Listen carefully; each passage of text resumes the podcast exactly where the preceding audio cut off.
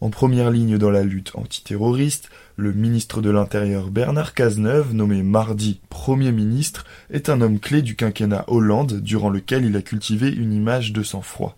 Allure de notable toujours tirée à quatre épingles, manière polissée et langage châtié, cet ancien avocat de 53 ans succède pour les derniers mois du quinquennat à la tête du gouvernement à Manuel Valls, qu'il avait déjà remplacé comme premier flic de France en avril 2014 quand ce dernier avait été nommé à Matignon.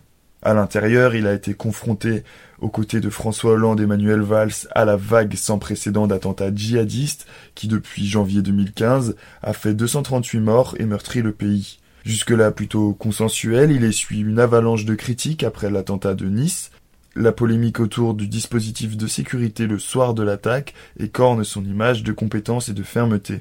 Ancien maire de Cherbourg et ex-député de la Manche, celui qui a pour passe-temps favori de tailler ses rosiers sait, en quatre murs, se départir du flegme qu'il prend soin d'afficher en public et laisser place à des colères légendaires selon de hauts fonctionnaires qui l'ont côtoyé. Après les attentats de novembre 2015, devant les plus hauts dirigeants policiers, il tape du poing sur la table pour mettre fin à la guerre des polices c'est moi qui décide quand il s'agit de la sécurité des Français que les choses soient bien comprises ainsi, précise-t-il. Le ministre de l'Intérieur multiplie les lois antiterroristes tout en répétant qu'il n'y a pas de risque zéro.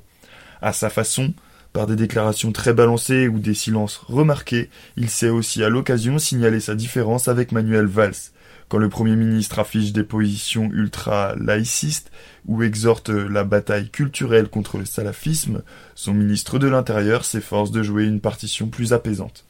Mais Bernard Cazeneuve a aussi été confronté cette dernière semaine à une fronde inédite dans la police.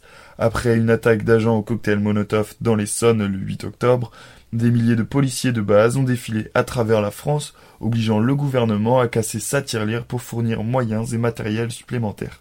Il a enfin été aux avant-postes face à la crise migratoire, avec le démantèlement du campement de la jungle de Calais, une promesse de François Hollande.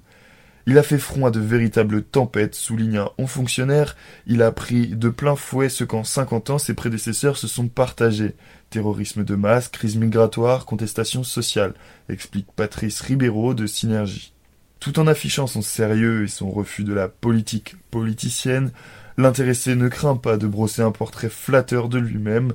En pleine controverse post-attentat de Nice, il se dépeint en homme qui a fait de la rigueur en politique une boussole et du sens de l'État une doctrine, une manière d'être.